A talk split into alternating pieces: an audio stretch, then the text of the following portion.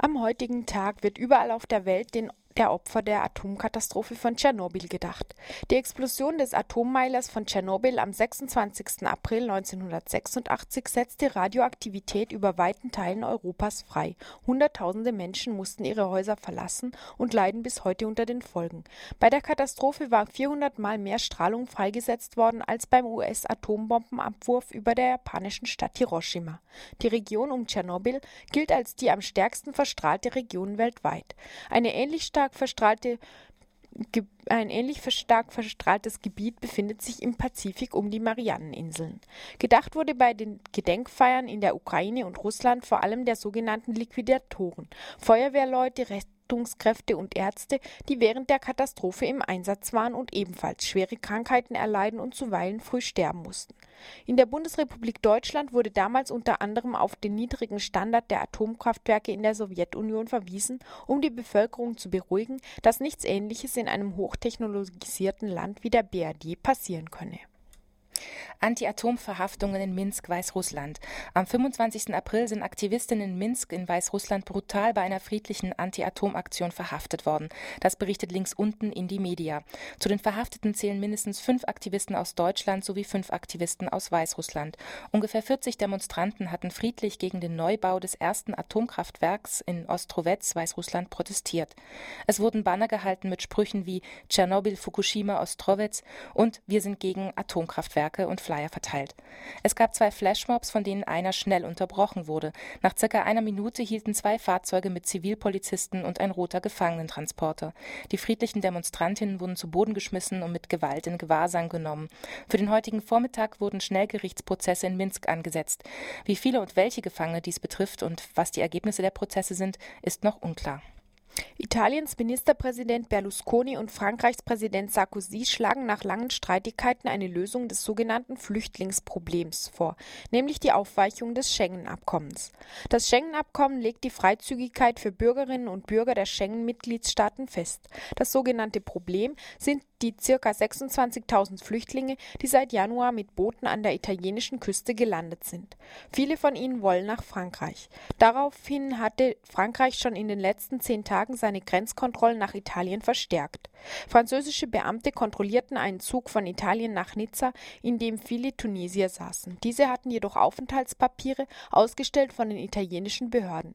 Die französischen Beamten verwiesen darauf, dass sie nach dem Schengen-Abkommen auch über einen gültigen Pass und über ausreichende finanzielle Mittel verfügen müssten. Italiens Außenminister kritisierte diese Maßnahme als Verletzung des Schengen-Abkommens. Nun wollen Sarkozy und Berlusconi der EU-Kommission in Einigkeit vorschlagen, die Grenzschutzagentur Frontex weiter auszubauen und die Aushebung von Schengen offiziell zu genehmigen. Sarkozy fordert einen zeitweiligen Stopp der Schengen-Freizügigkeit, wenn ein Schengen-Staat nicht in der Lage sei, die Außengrenze der Union zu sichern. Dies war zum Beispiel anscheinend beim NATO-Gipfel in Straßburg und Kiel im April 2009 der Fall. Bis jetzt werden Menschen, die verdächtigt werden, aus einem Nicht-EU-Staat zu kommen, ohnehin schon bei Kontrollen in Zügen stärker kontrolliert. Laut Al Jazeera stimmte die jemenitische parlamentarische Oppositionsgruppe der Common Front Opposition gestern Nacht einem Lösungsvorschlag der, des Golf-Kooperationsrates zu. Demnach soll eine Übergangsregierung einberufen werden, in der die parlamentarische Opposition integriert ist. Diese besteht vor allem aus islamistischen und linken Gruppierungen. Jemens jahrzehntelanger Präsident Ali Abdullah Saleh soll in einem Monat zurücktreten. Als Gegenzug und Anreiz für seinen Rücktritt erhalten er und seine Familie Immunität. Dem Vorschlag muss noch von allen beteiligten Fraktionen offiziell zugestimmt werden. Viele der Demonstrierenden, die nicht der Gruppe Common Front angehören, sind noch nicht überzeugt von den Vereinbarungen. Sie rufen zu erneuten Demonstrationen auf, da die sogenannten Sicherheitskräfte weiter brutal gegen die Demonstranten vorgehen. Während den Verhandlungen für den Vorschlag des Golf-Kooperationsrates am Wochenende und am gestrigen Montag sind erneut Hunderttausende auf die Straßen gegangen. Besonders in den südlichen Provinzen des Landes sei es dabei zu heftigen Zusammenstößen zwischen Demonstrantinnen und Militärs gekommen, bei denen mindestens zwei Menschen getötet und mehrere Dutzend Menschen verletzt verletzt wurden. Schätzungen zufolge sind seit Januar bei den Protesten im Jemen über 100 Menschen getötet worden. Die EU-Mitgliedstaaten haben sich auf ein Untersuchungsprogramm von Fischen aus pazifischen Fangregionen geeinigt. Das meldet das Hamburger Abendblatt. Mit einem freiwilligen Monitoring sollen rechtzeitig Informationen zur Verfügung stehen, ob Fische abseits der japanischen Küstengewässer möglicherweise radioaktiv belastet sind. Eine entsprechende Empfehlung der EU-Kommission geht nun an die Mitgliedstaaten. Durch das EU-Monitoring soll sowohl frischer Fisch aus dem Pazifik als auch zubereiteter Fisch, dessen Herkunft nicht kennzeichnungspflichtig ist, von den zuständigen Behörden stichprobenartig geprüft werden. Die EU-Mitgliedstaaten sind dann aufgefordert, alle Ergebnisse ihrer Kontrolluntersuchungen wöchentlich an die Europäische Kommission zu melden. Die Einfuhren nach Deutschland von Fisch und Fischzubereitungen ohne Zierfische aus Japan beliefen sich 2010 nach vorläufigen Zahlen allein auf rund 60 Tonnen.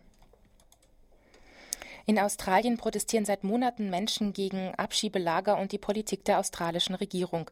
Das berichtet in die Media Deutschland. Die meisten Proteste finden innerhalb der Abschiebelager statt. Am Mittwoch, den 20. April, hatten zum Beispiel Personen in einem Lager auf dem Dach demonstriert und drei Gebäude angezündet. Anschließend wurden 22 Personen mitten in der Nacht aus ihren Betten gezogen und in ein anderes Lagergefängnis gesteckt. Auf einem Dach eines Lagers bei Sydney demonstrieren noch drei Personen. Sie fordern ein Gespräch mit der Immigrationsbehörde und endlich Aufenthalt Aufenthaltsgenehmigungen für Australien. Am gestrigen Montag fand eine Solidaritätsdemonstration für die Protestierenden statt, an der sich ca. 300 Menschen beteiligten. Aktuell befinden sich ca. 7000 Menschen in Abschiebelagern in Australien, davon mehr als 1000 Kinder. Viele werden dort schon seit mehr als zwei Jahren eingesperrt und warten entweder auf eine Aufenthaltsgenehmigung oder werden abgeschoben.